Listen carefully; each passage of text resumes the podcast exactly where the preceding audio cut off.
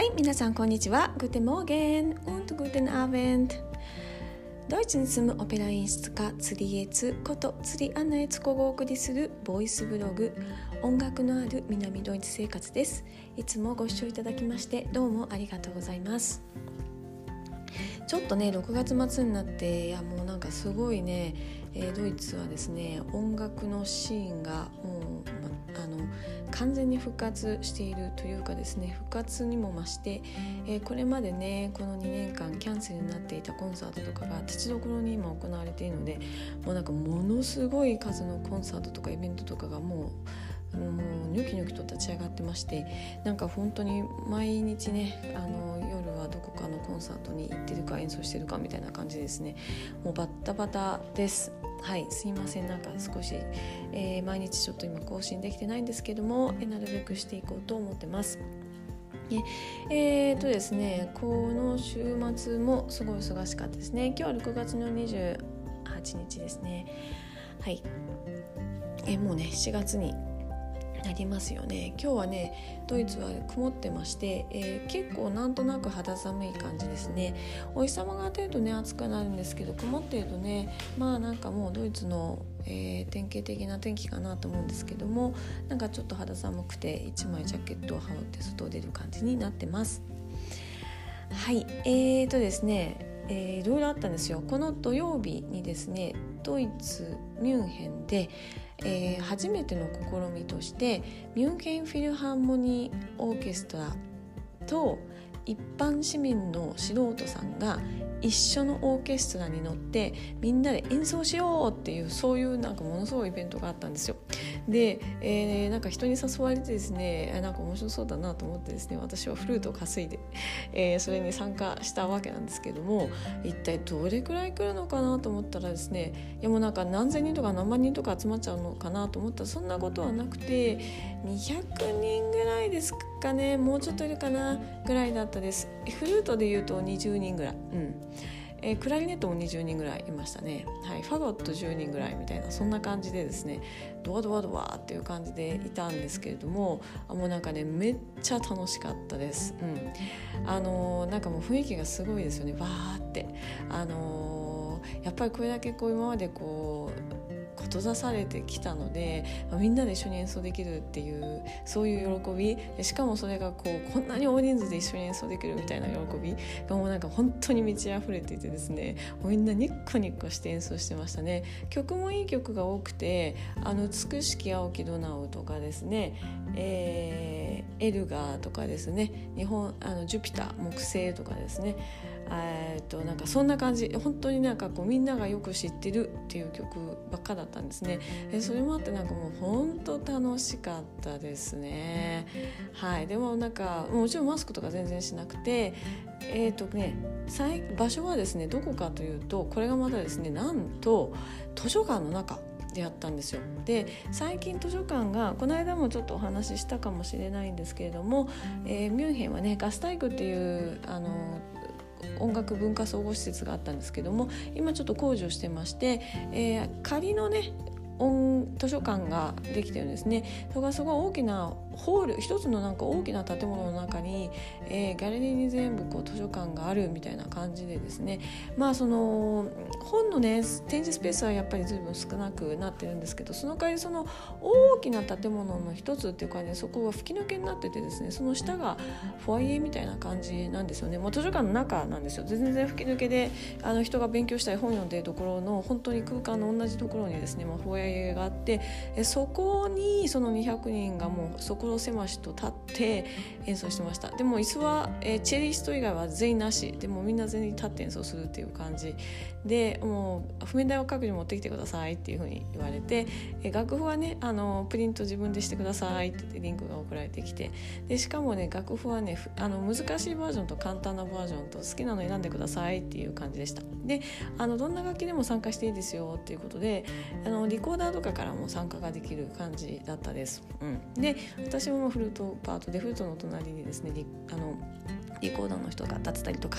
はい、してましたね。うん、で何がすごいってそのねミュンヘンフィルの生本物の人たちがそこにいるんですよ。でそういう人たちと一緒に演奏するんですね。でですねえフルートはねもう第1フルート第2フルートピッコロの3人がいて例えばコントラバスだと4人もあのフィルハーモニーのあの本物の人たちがいてでそこにその追加でアマチュアの人たちが加わるみたいな感じなんで基本的にオーケストラのほぼそれだけでもこうそのアマチュアの人たち抜かしてもちゃんと演奏ができるみたいな状態になってる状態でアマチュアの人たちを入れたんですね。で、まあ、どんなことが起こるのかなと思ったんですよ。ブヒーとかプヒーとかなんかすごいテンポが遅くなったりとかすごいなるのかなと思ったらですね。意外とあの大丈夫でした、うん、あのピッチとかもぐっちゃぐちゃだったりするのかなとかそんなことはなくてですね。あの結構ピッチもそれとなく揃ってて、えー、音もまとまっててっていう感じでですね。いやあのドイツ人レベル高みたいな。アマチュアの人。あでただねその簡単なバージョンの楽譜を使ってる人はすごい多くて。ドイツ人って結構こう日本人と似てて謙遜することが結構あるのでできてても私ちょっと苦手だからみたいな感じで横でなんとなく小さく吹いてるわみたいなそういう、あのー、人が多い。アメリカだったらもう絶対にこう吹けなくても堂々とものすごい音出して一番とか吹いちゃうんですけどけどあのそういう人がほとんどいないのでなんかそのあのその要所要所のあのレベルに合わせてちょうどいいところにみんなが配置されたっていう感じ配置したか自分でそこに行ったっていう感じだったと思うんですけども素晴らしかったです。うん、でコーラスもいてですねでコーラスも歌ちょっと歌ったりとかしたんですよね。でそれをね聞いてたコーラスもあのプロのコーラスが入っていてでアマチュアの人たちも来ててっていう感じものすごい人数のコーラスもいてですね。それをね見に来たお客さんたちもいたんですけどいや本当にすごかった。って言って迫力がものすごい大きな音なんでねでなんか本当に楽しかったってみんなお客さんも言ってですね演奏者もすごい楽しくてものすごい熱気が溢れてて本当に楽しかったです。うんえー、私はですね実は、えー、日本でね音大でフルートを吹いててもう20年卒業しても20年になるので卒業して以来はね全く一度も、えー、オーケストラでフルートを吹いてないので本当に20年ぶりに楽器をもそのスマート楽器を持ってねオーケストラ行ったっていう感じなんですけども、まあ、そのフィーファームにその実は真横で吹けたので運よくその本当にね素晴らしいフルーティストをまじまじと見ながら音も聞きながらあのその大音量の中でも彼の彼の音がえマーティンさんっていうフルーティストだったんですけど真横で聞けてですね彼のそのリードをしっかり見ながらでなんかどういうタイミングでどこの楽器と一緒にこうリズムを合わせていくかみたいなのを瞬時に彼が判断するのをこうもうビビビッと感じながらですね吹かせてもらってすっごい勉強になったんですね。いやオーケストラっての面白いですよね。でやっぱ中に入って演奏するとですね今までこう外で見ていたのとまた感覚が全然変わってくるのですっごいいい勉強に、え、なりましたね。はい。うん。えー、でそしてですね日曜日はですねなんとですねあのちょっと演出家派手なマークみたいな感じでですね一つあのオペラ公演のねお手伝いに行ったんですね。でこれはコンチェルタント形式コンチェルタント形式っていうのは演技がつかないでコンサートみたいな感じでまあ、えー、立って歌うオペラみたいなのをコンチェルタント形式というんですけれども、えー、ただぶっつってただけじゃやっぱつまんないのでちょっとなんとなくなんとなく動きたいよねみたいな感じで、えー、それのまあお手伝いに行ったんですね。でただその普通ですね演技をつけるってなるとスペースの問題とか出入りの問題とかこう結構いろいろ膨らんでくるので普通はその動きの稽古を特別に時間をつけるんですねオペラっていうのはね。ただそういう時間は全くない状態でどこまでできるのかっていうかなりチャレンジングな、えー、まあ注文が来たわけなんですね。で最近ですね私ですねできないとか無理ってっていうそういう固定概念を外そうっていうふうにちょっと自分の中ですごい頑張って頑張ってるっていうかなあのトライしてましてえ、まあ、このこれは私にとってもねかなりのチャレンジだったんですね。がこう自分がやりたいことは明確にあってこの曲をこういうふうに表現したいってえ作品はねドン・ジョバンニモーツァルトのドン・ジョバンニまでこれも名作ですよね。で、えー、まあ、すごいいい作品なんで、まあ、こういうふうにこういうふうにシーンをやりたいっていうすごい欲求はあるんですけどもその欲求を抑えた上であのみんなと一緒に楽しく自分も楽しくみんなも楽しくなるようにする道はどこかなっていうことをすっごい考えながら運んでいくっていう感じだったんで、えー、すごい人間的にもちょっとこう、まあ、勉強になったし、うん、あのいろんな意味で勉強になりました、うん、ただですねやっぱね曲がいい。すっごい曲がいい。もうねあのオーケストラも半分アマチュアで半分プロで歌い手さんも、えーと、ほとんど半分以上が、まあ、音楽大学まだ学生しかも学部生だったんですけどもみんな本当にうまくてですねやっぱドイツのね基礎音楽レベルの凄さをなんかこうちょっと底力を見たっていう感じですね。これアメリカだとこんな風なモーツァルトはまあ聞けないですよね。うん、モーツァルトっていうのは譜面上は簡単なんですけどもシンプルがゆえに全くごまかしが効かないので本当にきちっと技術がないとあのもうこう見るに耐えないとか聞くにえない作品になってしまうんですよね。それがですね本当にうまくしていてですねまあ聞いていて嬉しい楽しいなっていう感じでまあ本当にねちょこっとだけですけどなんとなくまあ演技のまあちょっとこうアドバイスとかをしながらですねまあ、えー、やれてですねなんかうんまあ私の中ではまあなんか丸合格点みたいな感じにできたのですごい、えー、嬉しいなと思っています。うん、そしてですね、えー、昨日はですね、えー、ミュンケン国立歌劇場の音楽フェスティバルサマーフェスティバルがいつもこの、えー、7月に開催されるんですけどもこれが、えー、昨日開幕だったんですね昨日6月27日の月曜日開幕でそれの初演であの、まあ、プレミエだった作品を見に行ってきました。作品がですねトイフェル・フォン・ルドン。これは悪魔ロロダンロダンっていうのがあのフランスの町の名前なんですかね。うん。えー、 Teufel っていうのが悪魔ですね。ロダンの Teufel みたいな感じですかね。ロダンの悪魔っていう感じ。ごめんなさい、 Teufel はドイツ語で、えー、悪魔ですね。っていう作品でですねえー、っとですね曲がですねペンデレツキというドイツ人の作曲家でこの人は1933年に生まれて1920年に亡くなっている方です。でこの作品自体は1968年にあの世界初演をされ作らあの作曲されてというかな。で、えー、1968年に初演されてもう一度書き直されて1969年に、まあ、ハンブルグでプレミアをしてそのバージョンが今ずっとこうあの公演されていると言われてはいるんですけれども実際にはですねあんままり上演されてない。その1968年69年には結構あちこちでドイツ中とかねコペンハーゲンとかでも、えー、公演をしてたりとかするのかな、うん、でコペンハーゲンで1913年にも、えー、上演されてますね。でそんな感じですね。あのあんまり上演されてないんですよ。この68年69年代にボボボボッと上演されてそれからしばらく全然しなくて63年にいっぱいしてえー、またずっとしなくてこここの今年ですね2022年にまたこうミュンヘンで取り上げたっていう作品なんですよ。うん、で作品はね多い大きいであの出演者がものすごい多いんですね。うん、これはねかけるのが大変なんですよ。すごいんですよ。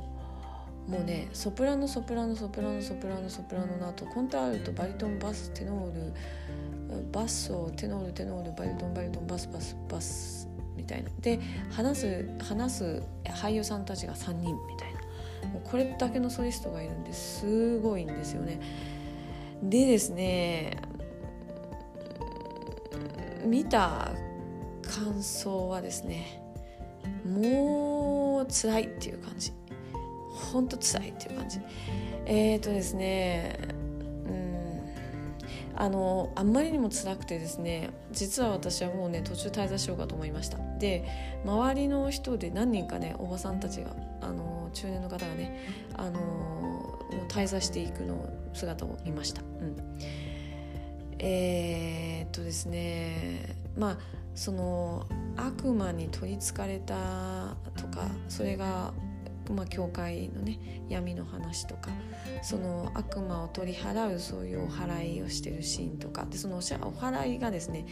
ちょっとこう拷問みたいなのをしてたりとかでそれがもうね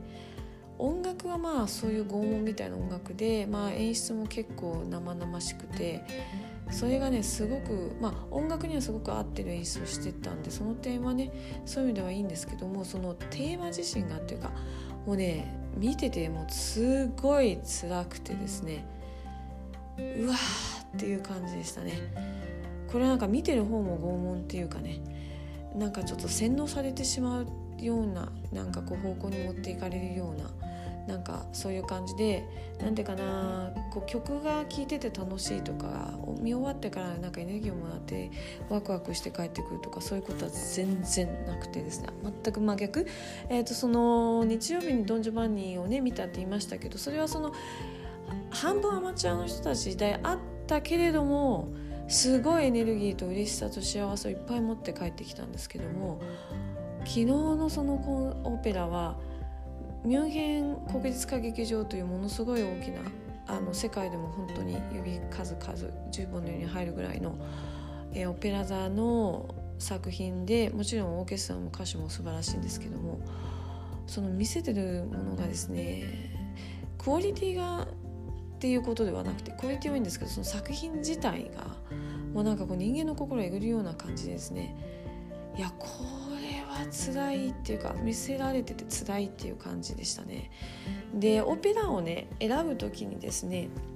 皆さん結構ねあの悩まれると思うんですよ。どのオペラ行っていいかまず分かんない。どんな作品なんだろうみたいな。で皆さんねほんと困ると思うんですよ。でちょっと実はそれでですねこれからですね私あの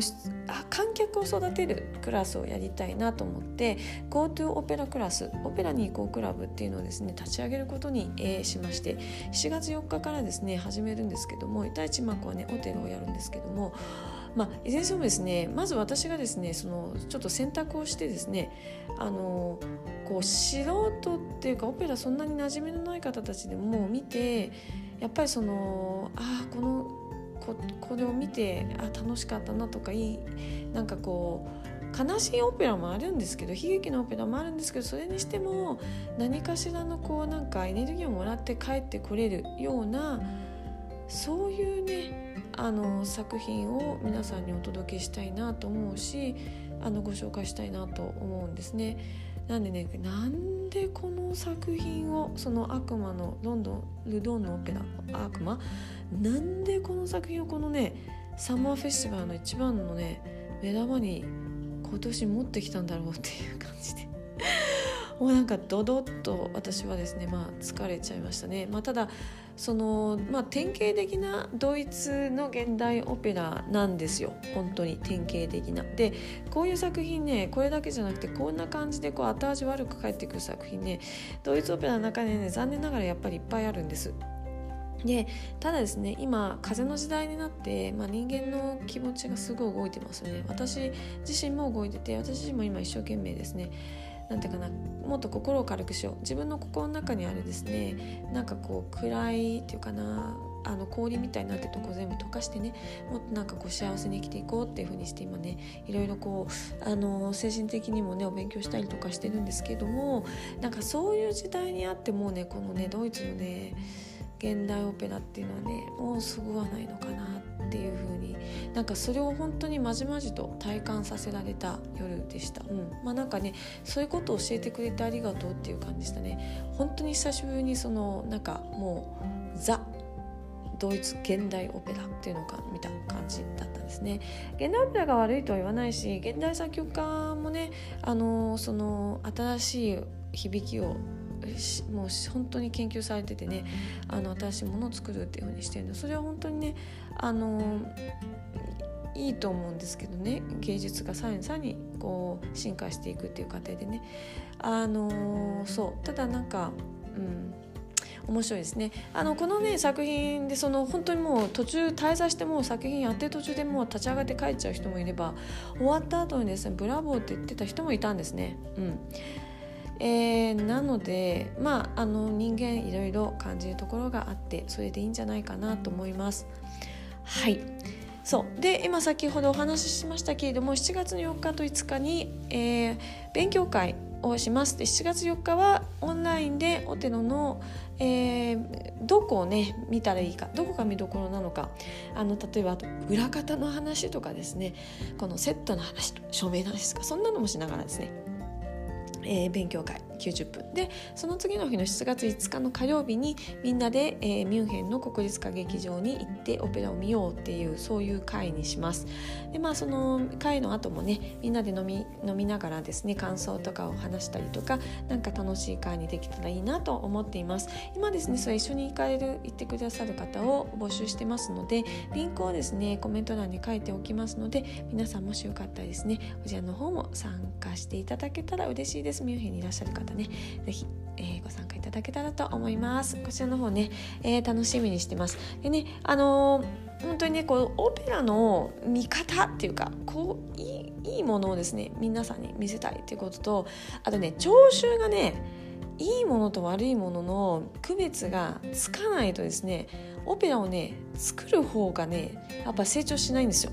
でやっぱりこういうこのこういうこんなですねロドンの悪魔こんな作品をですねこうプレミアに持っていくあのそのインテンダントっていうその支配人がまあそれをプログラミングするわけなんですけども彼はこれをそのミュンヘン市民に見せたいと多分思ったんだと思うんですけどもやっぱりね聴衆がですね成長してですねこうこういうオペラを見たいこういうオペラを買うよこういうオペラがチケット買わないよっていう意思表示をですねすることでですねやっぱその支配人が変わってくるっていうか支配人が変わってそのチケットうまくこの買うっていうことですね、まあ、もう本当投票みたいなもんですよね言ってみたらね。やっぱりチケット売れる作品やっぱり書けますからね、うん、あのドイツみたいにいっぱいそのドネーションで動いているいてもですよ。うん、でもやっぱりあの売れ行きのいいっていうか人気のあるものっていうのはやっぱり私たち気にしますからそういう意味でですね聴衆がですねいいものを見る目をねあの養ってほしいなって思うんですね。でそのためにですねこのオペライコクラブ、えー、これからね少しずつやっていきたいと思います。オンライン開催だけでも、えー、やりますのでですねあのー、皆さんぜひ、えーと、楽しみにしていてください。